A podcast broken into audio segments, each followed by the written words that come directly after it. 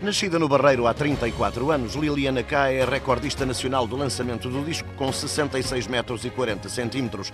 A preparação dos Jogos Olímpicos segue dentro da normalidade, depois de debelada uma lesão nas costas que limitou o programa de treino. Tive alguns contratempos, porque nós somos atletas, não máquinas, né?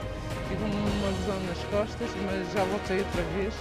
E agora estou a tentar recuperar um pouco daquela semana perdida e competir mais, que é para ganhar aquele, aquela segurança outra vez.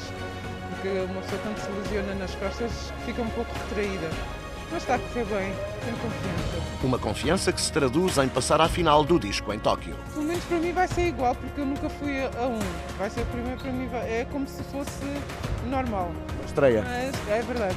Mas eu, eu por acaso, uh, eu estou mais focada em passar para a final e depois dali seja o que Deus quiser, porque aquela, a nossa adrenalina na, na preparação é sempre um pouco mais é um pouco mais. Uh, o nosso nervosismo ali uh, nos atrapalha um pouco mais, que é para a gente ir para, para a final, do que na final, porque na final a gente já fica mais descontraída e tem a cabeça mais no lugar. Cabeça no lugar e principalmente a determinação de conquistar uma medalha olímpica. Se pudesse ir às medalhas, eu lutaria para isso.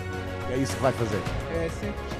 Eu, quando vou para uma competição, é com o objetivo de fazer sempre história. Se não der, paciência, mas para eu fico sempre a pensar, na próxima terei de fazer melhor. Liliana K, representante portuguesa no lançamento do disco das Olimpíadas de Tóquio.